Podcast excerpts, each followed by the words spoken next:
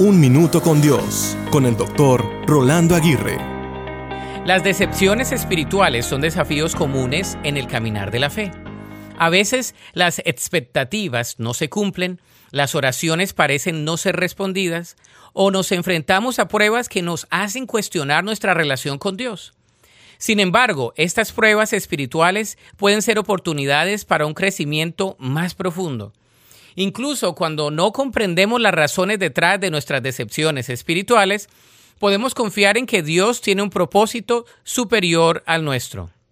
La vida de Job es un ejemplo poderoso de superar decepciones espirituales. A pesar de las pruebas devastadoras que enfrentó, Job mantuvo su fe y se humilló ante Dios.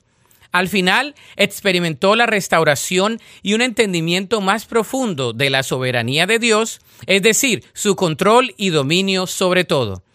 De la misma manera, es importante recordar que Dios no siempre responde nuestras oraciones de la manera que esperamos. Su sabiduría es perfecta y a veces sus respuestas se encuentran en la espera o en caminos diferentes a los que habíamos planeado. Por lo tanto, si te sientes decepcionado espiritualmente, recuerda que Dios está contigo en medio de tus luchas. Confía en Él. Mantén tu fe y busca su dirección. Las decepciones espirituales pueden ser oportunidades para crecer en tu relación con Dios y fortalecer tu fe. La Biblia dice en Job 42.2, Yo conozco que todo lo puedes y que no hay pensamiento que se esconda de ti.